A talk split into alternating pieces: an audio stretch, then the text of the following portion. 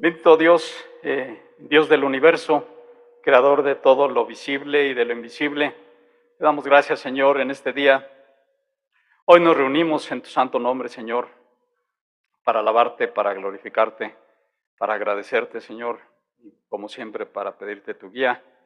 Bendice este mensaje, Señor, permite que sea de olor fragante para ti, de edificación para nuestros hermanos, Señor, y para mí mismo. Agradecemos, Señor, sé tú en mí, te lo pido en el nombre de Cristo Jesús. Amén. Muy bien, vamos a hablar hoy de Moisés. Eh, de Moisés podemos hacer múltiples mensajes, eh, múltiples análisis.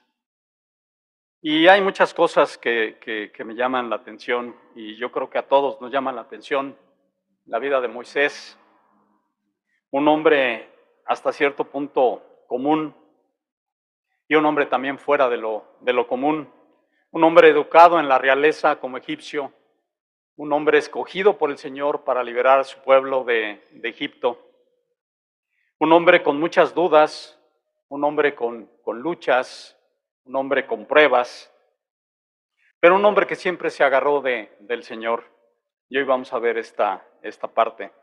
El título del mensaje, del mensaje se llama Moisés, el gran intercesor y guía. Y vamos a ver en esta parte de la Biblia, en Éxodo 17, ahorita lo, les pido que, que lo busquen, todavía no. Vamos a ver eh, pues la oración que hace, que hace Moisés. Y nosotros podemos ver que hay varios tipos de oración. Oración de fe, oración de común acuerdo, oración de petición y súplica, Oración de acción de gracias, de adoración, de consagración. ¿Qué es eso de consagración? Es que yo me quito de en medio y voy con la voluntad de Dios. Esa es una oración de, consagración. De intercesión, es una oración de intercesión. También esa es la que, lo que en esencia, es lo que vamos a ver, esta oración que hace Moisés. O la maravillosa oración que hace el Señor en Juan 17, donde pide eh, por la gente que estaba con él y donde pide por cada uno de nosotros.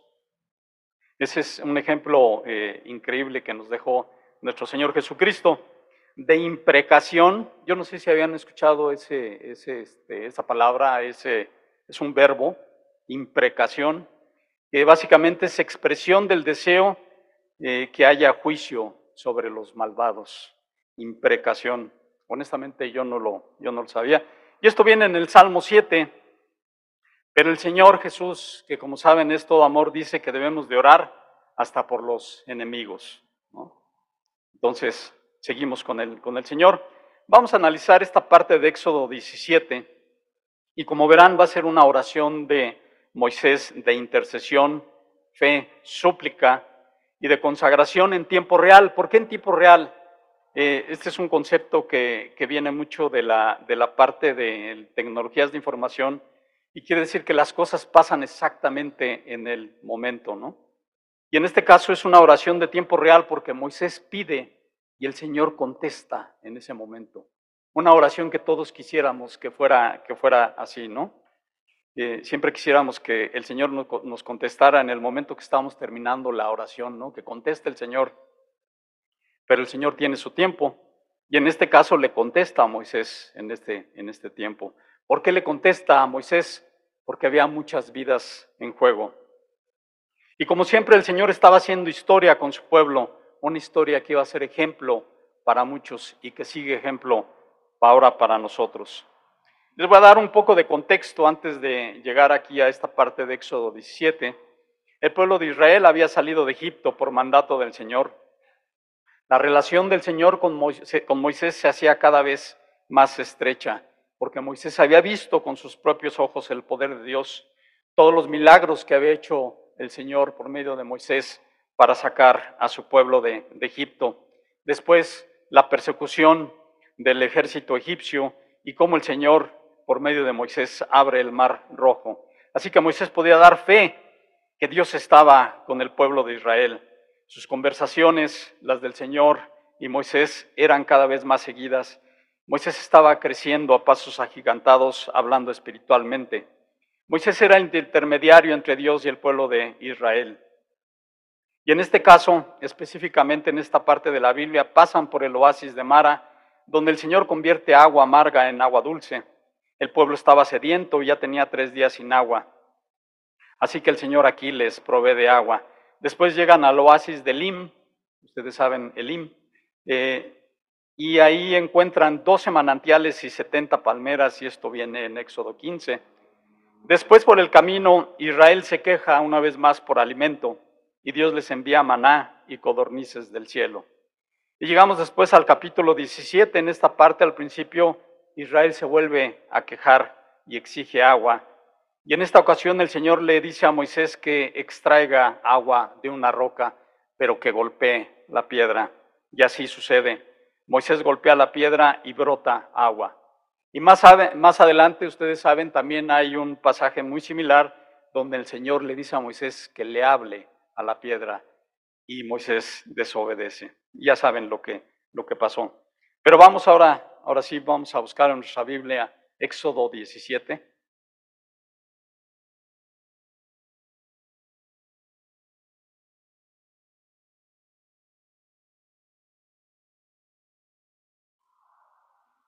Vamos a leer del, del 8 al 16, Éxodo 17. Por ahí, si traen libro, pónganle un separador, por favor.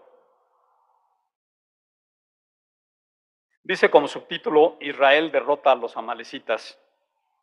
¿Ya lo tienen? Muy bien.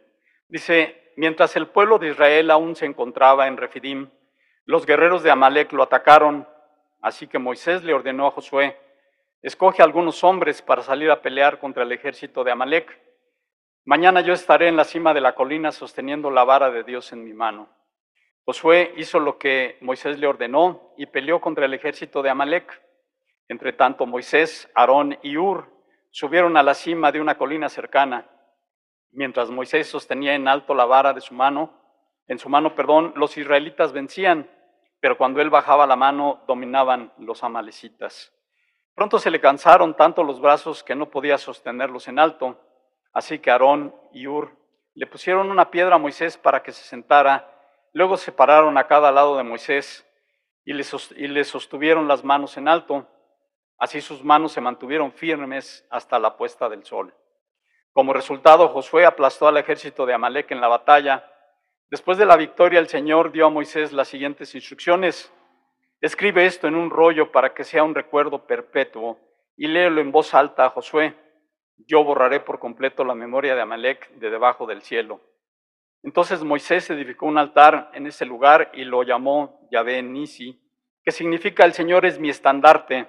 Dijo, por cuanto han levantado su puño contra el trono del Señor, ahora el Señor estará en guerra con Amalek de generación en generación. Hay, hay varios puntos que, quisiera, eh, que me llaman mucho la, atención y quisiera comentarles, pero vamos versículo por versículo. Ahí en el versículo 8 dice, estando en Refidim, los guerreros de Amalek los atacaron. Aquí Amalek, sin aviso alguno, este pueblo eh, eh, es un, un, pueblo guerrero, sin aviso alguno ataca Israel.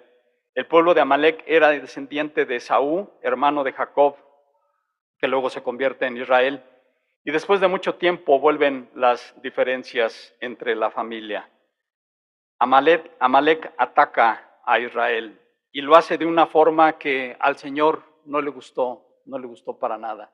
Y de alguna forma con esto el Señor hace juicio y un juicio fuerte sobre Amalek, muy, muy fuerte.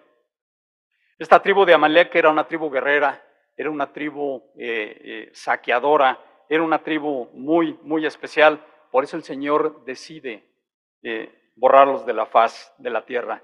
Vamos a Deuteronomio 25, donde el Señor recuerda precisamente esta parte y le dice esto a Moisés, Deuteronomio 25, 17 y 18. Dice ahí, nunca te olvides de lo que los amalecitas te hicieron cuando salías de Egipto te atacaron cuando estabas cansado y agotado e hirieron de muerte a los más débiles que se habían quedado atrás. No tuvieron temor de Dios. Imagínense la columna de israelitas. Dice la Biblia que cuando salieron de Egipto eran 600 mil hombres, sin contar mujeres y niños.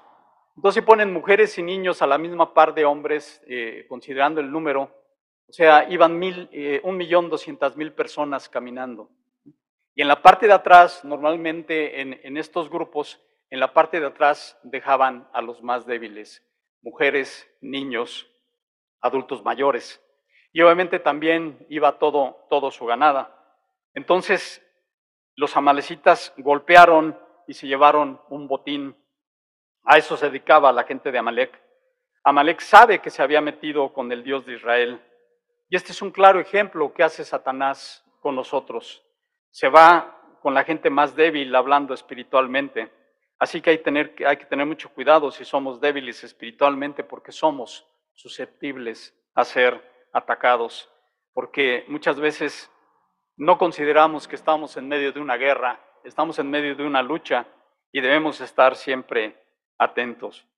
Este, este ataque, eh, pues lo hace, lo hace Satanás, quien anda como león rugiente y donde ha permitido que haya violencia, drogadicción, alcoholismo y muchas cosas, el mundo está más violento que nunca.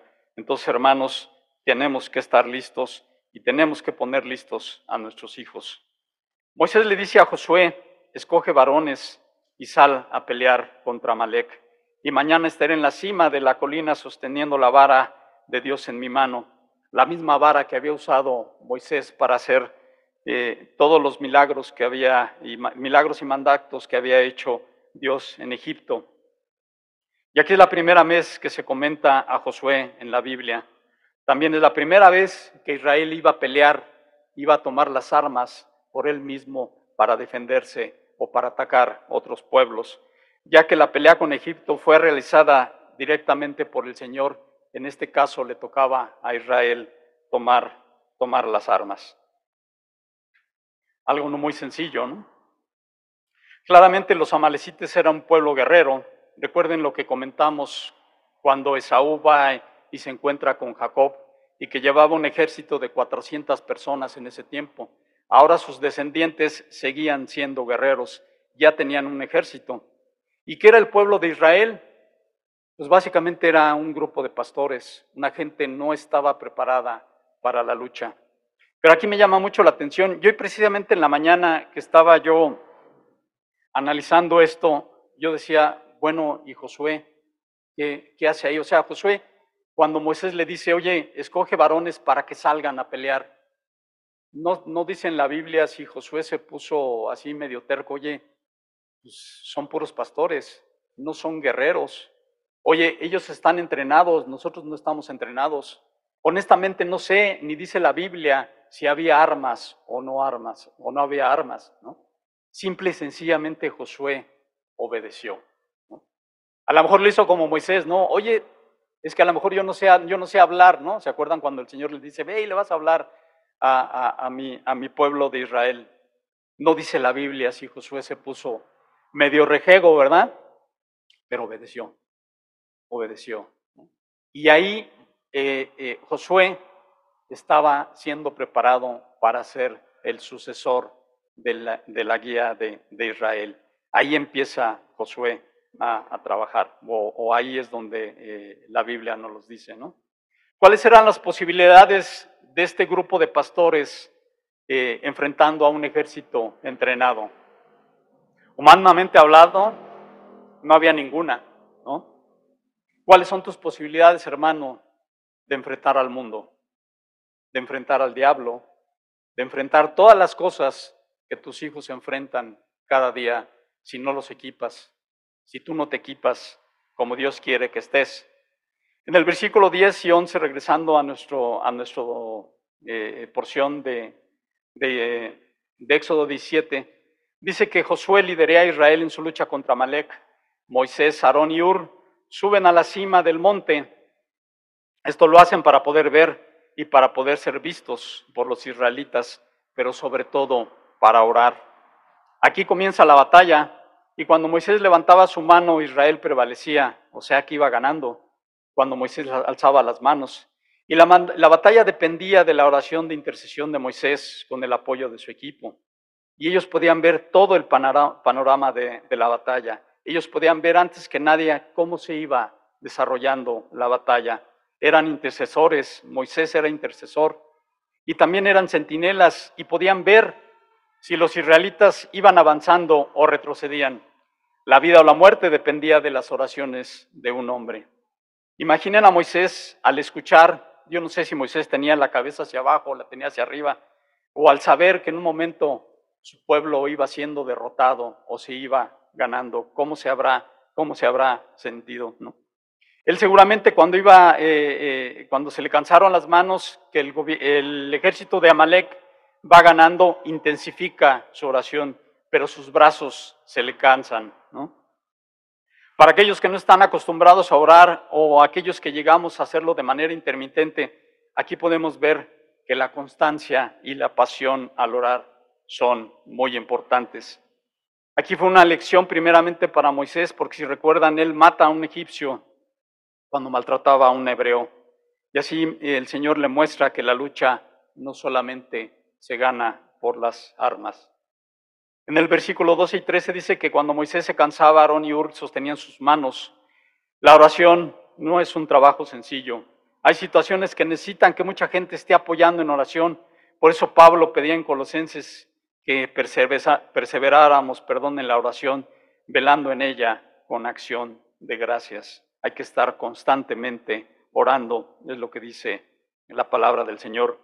Josué deshizo a Amalek a filo de espada. Debido a este trabajo de oración, Israel obtiene la victoria. Como comenté, la vida y la muerte dependían de la oración de Moisés y del apoyo de Aarón y de Ur. Del 14 al 16 el Señor le dice a Moisés que escribiera un rollo para que fuera un recuerdo perpetuo, pero dice, escríbelo y lee a Josué, específicamente le pide que se lo pida a Josué. El Señor estaba preparando a Josué. Esta, esta persona, Josué, iba a ser una persona muy importante para que el Señor eh, lo utilizara para entrar a la tierra prometida. Y aquí esta parte donde dice, yo borraré por completo la memoria de Amalek de debajo del cielo. Es un juicio que hace el Señor. Mucha gente dice, uy, qué duro este, el Señor le quita la vida a todo un pueblo. Y vamos a ver a qué detalle pide el Señor que se desaparezca este pueblo. Pero el Señor es el dador de vida. Él puede dar la vida y Él también la puede quitar. Hay dos puntos a resaltar en esta porción de la Biblia. Y el primero es la oración de Moisés con Aarón y Ur. Y después el juicio que acabamos de comentar que hace el Señor contra el pueblo de Amalek. Entonces, primeramente comentando el juicio que hace contra Malek, este pueblo había sido un pueblo muy cruel contra los israelitas. Así que el Señor le declara la guerra, la cual duraría por generaciones. Y es el claro ejemplo de la lucha continua que tenemos entre la carne y el espíritu. La carne es Amalek y el espíritu es Israel. Recuerden este, este punto porque lo voy a estar comentando eh, en adelante. La carne es Amalek y el espíritu es Israel. Se debe de minimizar la, minimizar la carne de tal forma que deberá desaparecer para que en el momento en la presencia, que estemos en la presencia del Señor, la carne ya debió de haber muerto. Vamos a, hacer, vamos a ver el detalle eh, donde el Señor ordena ya directamente al rey Saúl que quite de la faz de la tierra a Amalek. Vamos a ver primera de Samuel 15, del 1 al 3.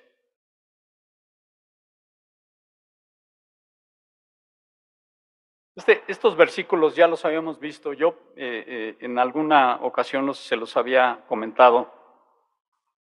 Y ahora que lo vuelvo a, retomar, eh, honestamente me sigue costando mucho trabajo, pero así es el Señor.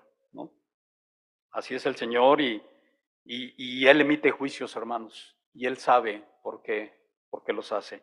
Primera de Samuel 15, del 1 al 3. Dice, el Señor emite juicio contra Amalek. Cierto día Samuel le dijo a Saúl, fue el Señor quien me dijo que te ungiera como rey de su pueblo, Israel. Ahora escucha este mensaje del Señor.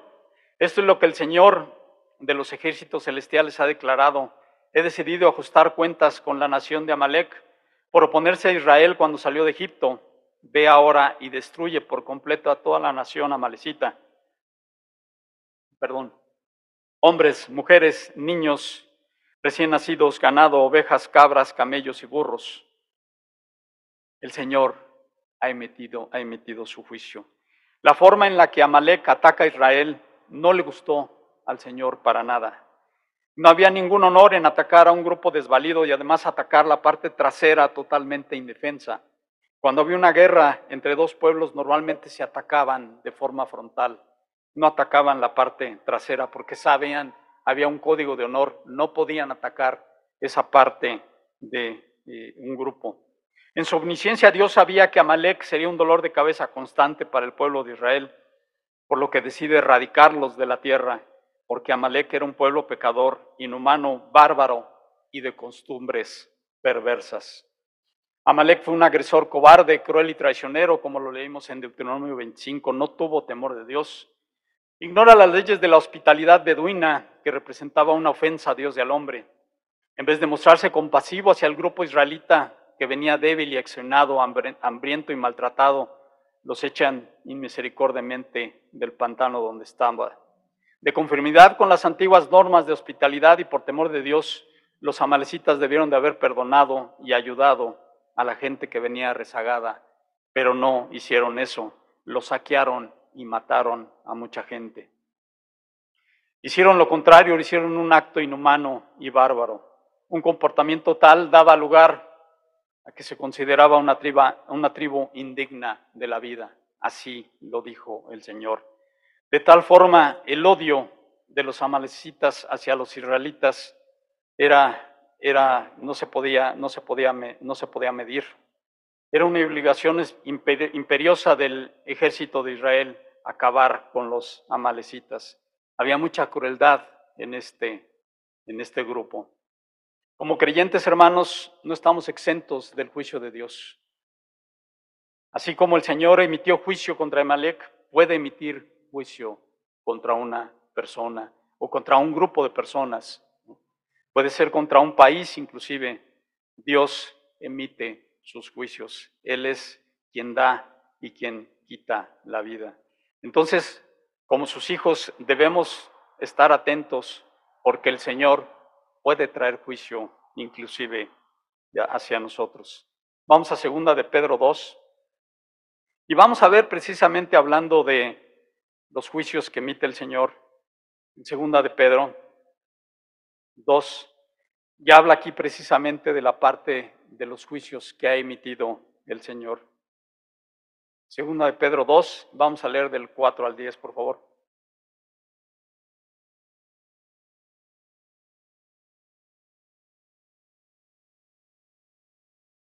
Aquí en, el principio del capítulo de Segunda de Pedro 2 dice el peligro de los falsos maestros. Pero esto no nada más va hacia falsos maestros, va más, más allá. Vamos a leer ahí desde el, desde el 4 al 10, como les comenté. Dice, pues Dios ni siquiera perdonó a los ángeles que pecaron, sino que los arrojó al infierno, dentro de fosas tenebrosas, donde están encerrados hasta el día del juicio. Dios tampoco perdonó al mundo antiguo, aparte de Noé y a los otros siete miembros de su familia. Noé advirtió al mundo del justo juicio de Dios por eso Dios lo protegió cuando destruyó con un gran diluvio el mundo de los que vivían sin Dios. Tiempo después, Dios condenó a las ciudades de Sodoma y Gomorra y las redujo a montones de cenizas, las puso como ejemplo de lo que sucederá a la gente que vive sin Dios. Sin embargo, Dios también rescató a Lot y lo sacó de Sodoma, porque Lot era un hombre recto, que estaba harto de la vergonzosa inmoralidad de la gente perversa que lo rodeaba. Así es, Lot era un hombre recto, atormentado en su alma por la perversión, por la que veía y oía diario. Como ven, el Señor sabe rescatar de las pruebas a todos los que viven en obediencia a Dios. Al mismo tiempo mantiene castigados a los perversos hasta el día del juicio final. Él trata con particular severidad a los que se entregan a sus propios deseos sexuales pervertidos y menosprecian la autoridad. Como ven, Amalek no fue el único pueblo que recibió el juicio de Dios. puedes pensar, yo puedo pensar que a lo mejor no soy maestro, a lo mejor no soy pervertido, pero quizás sí estoy despreciando, minimizando o menospreciando a mi autoridad, que es el Señor Jesús. Podemos y puedo ser una mala persona, porque me pide que camine de su mano, porque me pide que lea su palabra, porque me pide que ore, porque me pide que trabaje y no lo hago, ni porque me conviene, yo lo hago. Debemos de mantenernos firmes, debemos de realmente involucrarnos con lo que nos pide el Señor. Vamos a Hebreos 10, por favor.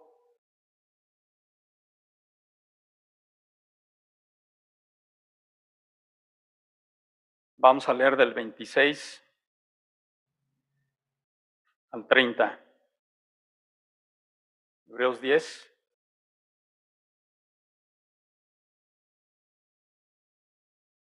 Y este es un llamado que nos hace el Señor, un llamado para no llegar al punto como Amalek o como Sodoma o como Gomorra. Y no podemos decir, eh, es que ellos realmente eran perversos y yo no lo soy. Aquí nos dice, ¿por qué? Dice, queridos amigos, si seguimos pecando a propósito después de haber recibido el conocimiento de la verdad, ya no queda ningún sacrificio que cubra esos pecados, solo queda la terrible expectativa del juicio de Dios y el, fuego violento que consumirá a sus enemigos, pues todo el que se rehusaba a obedecer la ley de Moisés ser ejecutado, sin compasión por el testimonio de dos o tres testigos.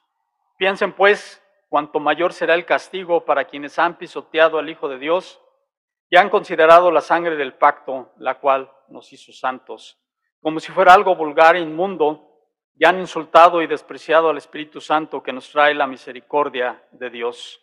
Pues conocemos al que dijo, tomaré venganza, yo les pagaré lo que se merecen. También dijo, el Señor juzgará a su propio pueblo. Es algo aterrador caer en manos del Dios vivo.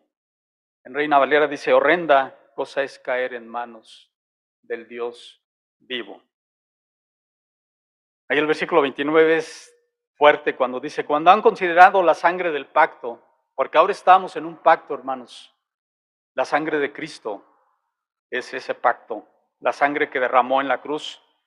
Si consideramos la sangre del pacto como si fuera algo vulgar, algo inmundo, a lo mejor no lo consideramos a ese punto, ¿no? Igual y no llegamos a ese punto. Pero si lo hemos despreciado, entonces vamos a tener problemas. Hemos despreciado o minimizamos precisamente la obra salvadora de nuestro Señor Jesucristo. Podías decir antes de conocer al Señor que pecaba sin saberlo, y es entre comillas sin saberlo, porque realmente sabemos lo que hacemos.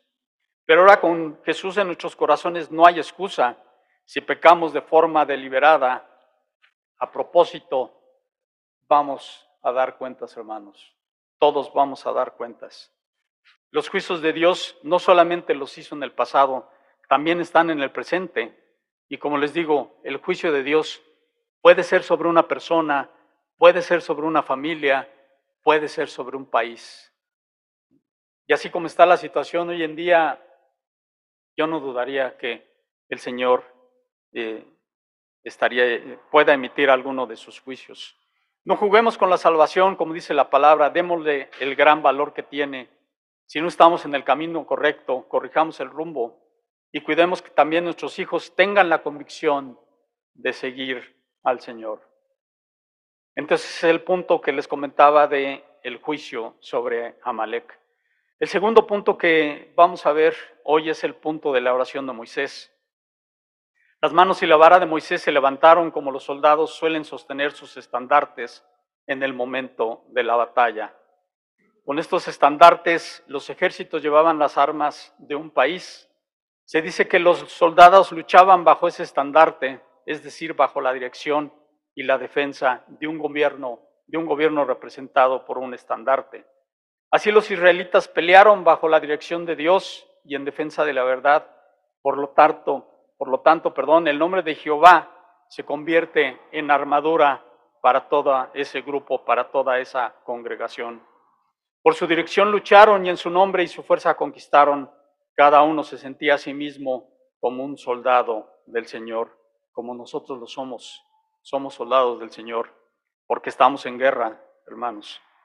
Moisés y la, vara, y la vara eran un estandarte, y para darles un ejemplo, el ejército romano, el estandarte era tan importante como un punto de encuentro, un símbolo de orgullo y en términos más prácticos, un medio de comunicación durante la batalla. Un toque de trompeta llamaría la atención de las tropas hacia el estandarte, que luego dictaba la acción a seguir en el campo de batalla. El portaestandarte subiría, bajaría, ondearía, o haría algún otro movimiento con el estandarte para indicar cuál era el próximo movimiento de las tropas o por cambiar alguna táctica o alguna formación. Tan importante era el estandarte para los ejércitos en Roma que hubo batallas para recuperarlo. Así que Moisés fue el instrumento usado por el Señor para darle victoria a su pueblo Israel. Podemos decir de todo esto que Moisés fue quien golpeó la roca, pero solo Dios pudo sacar agua de ella. Josué peleó, Moisés oró, pero solo Dios dio la victoria sobre Amalek. Solo Dios recibe la gloria. No fue Israel es mi estandarte, o Moisés o Josué son mi estandarte. Más bien es y fue Jehová Nisi, que es Jehová es mi estandarte. Moisés fue el intercesor correcto para las israelitas. Y vemos aquí algunos puntos característicos de su oración. Su oración fue constante, tenía que serlo porque en el momento que bajaba los brazos, en el momento que Moisés se cansaba, literalmente el pueblo cedía en la lucha. Hay mucha gente que no cesa en su acción de orar por su familia, por su salud, por su empleo, por su país, por su iglesia, por sus gobernantes. Hermanas, hermanos, ¿ustedes oran por ustedes mismos? Ustedes oran por su familia. Ustedes oran por sus hijos. Consideran que si no oran, la gente puede estar perdiendo una batalla. Ahorita que comentaba Gus que él ora, él es a los que, lo que se considera un, una rodilla de la iglesia y es bien importante la oración. Necesitamos esas personas que sean personas rodilla. Tu oración es bien importante. A lo mejor la gente de la iglesia no te puede importar, pero te puede importar tu familia, tus hermanos, tus hijos, aquella gente que no conoce de la palabra del Señor, aquella gente que no es salva. Tu oración es bien importante. El segundo punto, la oración fue muy específica. Obviamente Moisés estaba enfocado en la batalla. Y a lo mejor, digo, yo no sé esto, yo lo, lo estoy asumiendo, pero a lo mejor la batalla de Israel estaba seccionada por tribus, ¿no? Y si él veía que a lo mejor en la parte de adelante estaba la tribu de Simeón y estaba perdiendo la batalla, Moisés volteaba y le decía, Señor, fortalece a la tribu de Simeón, o a la tribu de, Judá, o a cualquiera de las tribus. Moisés era bien específico en su oración. Moisés podía ver la batalla y podía ver dónde tenía que apretar. Entonces debemos de ser muy específicos, debemos de ser muy claros en lo que estamos haciendo. Su oración fue de mucho tiempo y aquí eh, Primera Tesalonicenses 5 de orar sin cesar fue literal. Dice la palabra en Éxodo que oró hasta que se puso el sol. ¿Cuándo comenzó? La palabra no lo dice, pero normalmente este tipo de batallas empezaban por la mañana. Entonces todo el día estuvo orando Moisés. Pues con razón se cansó, ¿no? Entonces su oración duró mucho tiempo y no fue como las oraciones relámpago que luego hacemos en segundos. No fue una oración superficial como muchas veces lo hacemos. No, no, no fue una oración que empieza a divagar, divagar como muchas veces, muchas veces también nosotros lo hacemos. Fue una oración con mucha atención, una oración con mucha pasión, porque literalmente si él bajaba los brazos, iba a haber gente que iba a morir. Y eso impactaba directamente a Israel en su lucha. Qué responsabilidad, imaginen si Moisés bajaba los brazos y en ese momento mataban a uno o a varios israelitas. Imagínense a Aarón ahí a un lado, Moisés, no te canses, yo aquí te agarro. Están matando a gente, están matando a nuestros hermanos. Nuestro trabajo es llegar con el Señor revestidos con esta nueva naturaleza. Tenemos que cambiar, pues debemos estar delante del Señor totalmente limpios, quitándonos de esta vieja naturaleza. Debemos de ser transformados y estar listos para que cuando el Señor nos llegue, nos lleve, perdón, debemos de estar pues ya casi sin nada de esa antigua naturaleza. No podemos llegar con esa antigua naturaleza delante del Señor. Esa antigua naturaleza se quita, no se quita, no se va a quitar hasta que, hasta que muramos, pero sí se puede minimizar y sí le podemos ganar en esta batalla que tenemos día con día. La naturaleza antigua continúa afirmando su identidad una y otra vez, pero podemos darle gracias a Dios porque para vencerla tenemos las herramientas y están en su palabra. La batalla en efecto fue en un valle, pero una verdadera batalla en la cima de la montaña, una lucha de oración, una lucha que no ganaron los israelitas por su capacidad de combatir, porque no eran soldados experimentados, ni tenían en un momento una tradición militar. La batalla la peleó y la ganó el Señor por medio de Moisés. En el momento que Moisés ya no fue capaz de mantener sus manos en alto, recibió el apoyo de Aarón y de Ur. El Espíritu Santo es el único que nos puede dar la victoria en esa batalla contra nuestra antigua naturaleza. Como les digo, Amalek es la naturaleza antigua, la naturaleza física. Israel es el espíritu. Para terminar, vamos a ver cuatro puntos para considerar de todo esto. Y la primera es que Dios va a librarse de ese enemigo, así como quitó de la faz de la tierra a Amalek. En Primera de Crónicas 4 es donde el Señor dice que Amalek fue desaparecido de la faz de la tierra.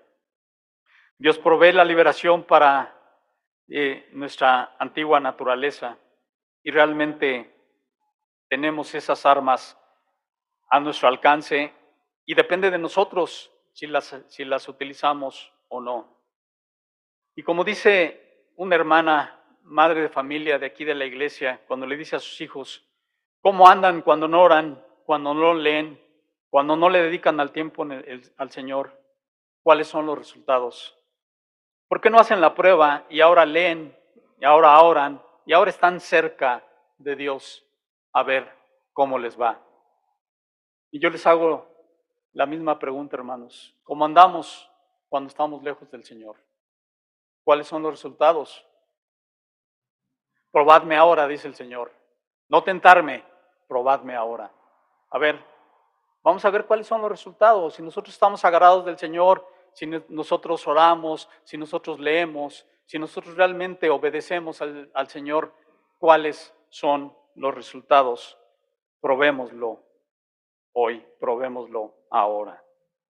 Tú y yo nunca vamos a ser capaces de dominar y vencer a nuestra antigua naturaleza por nosotros mismos. Necesitamos al Espíritu Santo. Necesitamos una forma de vencer a ese enemigo. Muchas veces, hermanos, el enemigo más fuerte es el que está en casa. Segundo punto, el Señor nunca concertará compromisos con esa vieja naturaleza. Así como el Señor cortó de, tajo contra Amalek, Él también quiere que cortemos de tajo con esta antigua naturaleza. El Señor no nos quiere, no le simpatiza de ninguna manera la antigua naturaleza, porque eso acarrea pecado. Y nuestra comunicación con el Señor se corta o es defectuosa. El tercer punto, vamos a tener un conflicto continuo, como eh, les había comentado, de aquí hasta que muramos. Pero les reitero, podemos hacer, reducir a lo mínimo a la antigua naturaleza. Tenemos las herramientas y las herramientas están en su palabra. Esta es una de las grandes verdades que nos dice la Biblia y que vienen en su Evangelio. Cuarta, si eres padre de familia, puedes ser como Moisés. Puedes interceder por tus hijos, por tu familia en conversa, por toda la gente a la que le quieres hablar, hablar al Señor. Así que debes de estar listo, debes de estar lista para subir a la montaña y tener una oración constante con el Señor, pidiendo por victoria diaria para tu vida, pidiendo victoria diaria para tus hijos y por la salvación de todos aquellos seres queridos, cercanos y no cercanos que necesitan del Señor. Y quiero eh, terminar este mensaje con una pregunta.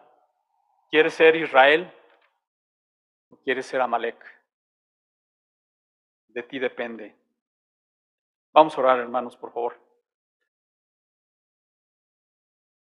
Señor Dios, te damos gracias. Gracias por pues que tú nos recuerdas a diario que estamos en una lucha. Estamos en una lucha eh, contra el mundo. Estamos en una lucha contra nuestra antigua naturaleza. Y Señor, contigo la podemos vencer. Ayúdanos, guíanos. Sé tú, Señor, nuestro estandarte, aquel símbolo, Señor, que nos hace movernos, aquel símbolo que nos hace luchar, aquel símbolo que nos da esperanza. Te damos muchas gracias, Señor, porque tú no nos abandonas. Te agradecemos, Dios. Bendice a cada uno de mis hermanos aquí presentes. Bendice también a los que no vinieron y a toda la gente en Zoom.